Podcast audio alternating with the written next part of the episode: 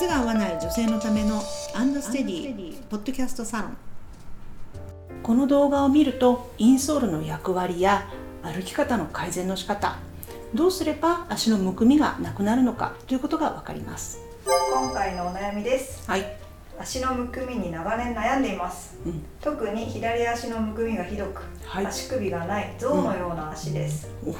あとは靴の内側ばかりがすり減る扁平足です。うんインソールなど試しましたがなかなか改善されませんというお悩みです。なるほど。いくつか切り口ありますよね。はい。でまずですね、まあ、インソールを購入されたことがある人っていうのは結構いらっしゃる、うん。うん、でまあ医療用のインソールねお医者さんで、はい。えー処方をして作るインソール。あとはまあ東急ハンズとかでね結構売ってるインソール、うん。うん、そのまあ大まかに言うと2つあってはい。であとその中間に、えー、となんだろうスポーツ用品店とかで売ってるまあ、カスタムしてくれるインソール、うん。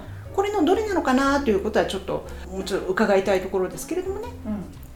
うん。だけどインソールでダメなんだったらうん。やっぱり靴とうん。歩き方を見直すのが一番早いと思うでうちにいらっしゃるお客様はももちろんインソールでね、えはい。あのいろいろトライアンドエラーされてきてよくならないから来るんだけれども、ん。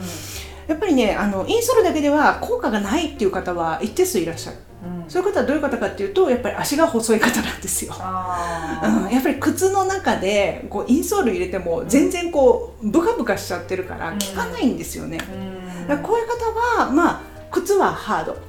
インソールはソフト。うんっていうふうにちゃんと頭を切り替えてもらって、あインソールだけだったらダメだったからやっぱりハードである靴も見直さなきゃねっていう発想になっていただいた方がいいんじゃないかなと思いますね。なるほど。うんうんうん、もう一点、はい。左が今度左足がむくむって書いてあったじゃないですか。そうですね。うん、これは左足がうまく使えてないよっていうことの証拠です。うん。うん、だからあこれは歩き方を見直した方がいいでしょうというふうに申し上げたのはそこ。うん。きっと右足がこうガンガンあの体を前に運んでくれて左足はこう置いてってるだけ。後からついてってるだけみたいなこのバランスなんじゃないかなと思いますね。うんでもそれって自分では絶対気がつかないんですよ。そうですようーん。だからやっぱり客観的に誰かがこうチェックをして、うん。もしくは動画を撮ってもらってね。うん。で自分の歩き方をあ見てみる。ああんま見たことないからみんなで自分でチェックする方法はないんですか？うんまあショーウィンドウとか見てギョッとしたとかっていうのは よく聞きますけど、うん。まあそういう感じですよね。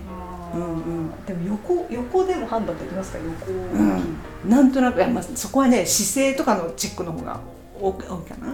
うんうん。そうですよね。そうそう。でも今の時代やっぱ動画に撮るとかはいいですね。そう思います。うすっごくわかる。んすごいショック。皆さんショックを受けられますね。確かに。気がいるかも。そうなんですよ。どの方向で撮るのがいいとかありますか？いやでもやっぱり真後ろ。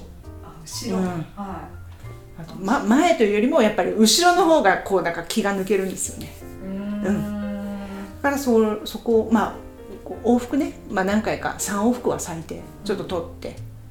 うん。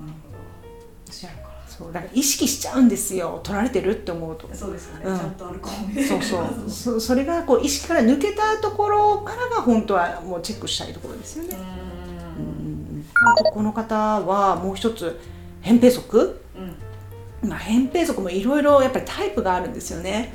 でそのタイプに応じたインソールをカスタムしなきゃいけない。うん。うんうん。っていうところなんですけどそこをちょっとやってないのかなと思いますよ。うん。やっぱりねこのかかと自体がこう斜めにこう内に入っちゃってる方もいるしただもうあの筋肉がないだけの扁平足もあるし、うん。いろんなタイプがあってやっぱそそれに合わせてあのインソールっていうのは変えなきゃいけないですよね。それはでもなかなか素人には分かんないですもんね、うん。だからそのだインソールの質をねカスタムインソールをちゃんと作ったのか、うん。それとも、まあ、いわゆるインソールを、まあ、100均とかでも今売ってるやつですよね、あれを入れてるのかどっちなのかなっていうふうにちょっと思いますよね。結局アーチがないから、うんまあ、こういうむくみが起きちゃってるんでしょうねって思いますね。うん。だから歩行もこれチェックした方がいいですね。例えばドタドタ音がしませんかとか。ああそれは自分ででできますね。できますだから歩いてくるとなんかあなただってわかるよとかね、うん。音がするから。うんうんうんうん。それはちゃんと見た方がいいでしょうね。歩いてる方が多いんですか？扁平足の方は、だってだから。あアーチがあればそこまでじゃないあこういう動きをししてない。こういう動きをすると指を使うからちゃんと筋肉が育って扁平足ではないんですよ。こういう使い方をしてるとうんなるほど、うん足の裏筋肉育たないからう扁平足になりやすいと。まあざくっと言えばね。ん、しかも足首全く動いてないからそむくんじゃうと、う、うん、だからいろんなところなんだろう使わないで歩いてるんだろうなってちょっと思っちゃうわけですよ。なるほど、でこれ外反母趾もちょっと疑いますよね。あそうなんですね、この方は内側のソールが削れるって書いてあるじゃないですか。はいってことは内側に体重がかかってるよってことじゃないですか。そうん、ってなるとやっぱ親指ちょっとダメージくるんじゃないかなって思うんですよ。じゃあ今はなってないとしても予備軍。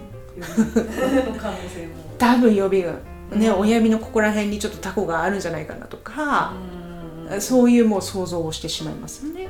対策としては？まあもう本当に靴と、まあ、この方はインソールもちゃんと見た方がいいし特にやっぱり歩き方この人変えた方がいいですよね、あそっか。うん、もしかして X キャかもしれないし、うん。そういうところを全部全部やっぱりうん見ないと。うん。判断がつかない、うん、けどやっぱり歩行を変えるにしても靴って歩き方変えてくれるけどはい。インソールは変えてくれないですから。うんここが大きな違いですね。靴にプラスオンでインソールだと例えば95点変えてくれる。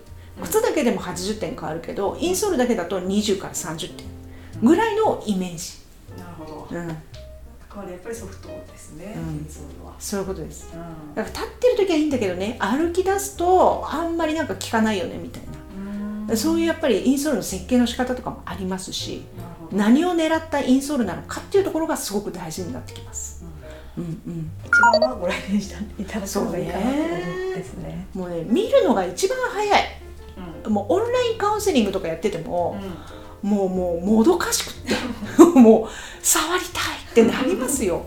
だからやっぱり来ていただいてまあね今コロナも明けましたのではい、来て足を見るだけでもいいので。うん。でもうここでとにかく体感を得てもらう。合う靴ってこういう感じかって。うんうんでそれで市販で行ける方はちゃんと市販のブランドもご案内してますから。あそう。やっぱうちの靴じゃなくても市販の靴で OK ってお客様も一定数いらっしゃるのでそういう方にはあのこれだったら大丈夫ですよというブランドをちゃんとご紹介しますから。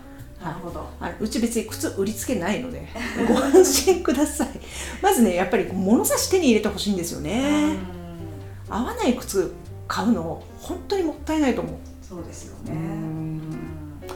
まあ今の時代で言うとエコじゃないっていうね。そうですね。はい。良くないと思いますね。そういう無駄遣いうん。になってしまっているというところが、うん。もうこれはまあ皆さんにも責任もちろんありますけど靴業界としても厳粛に受け止めなくてはいけない事実ですね。なるほど。と思います。自分の状態を正しく知っていただくためにも、一度来店してみていただいて。はい、ぜひ。測っていただければと思います。はいこのようなお悩み番組へのご感想ご意見などを募集しております。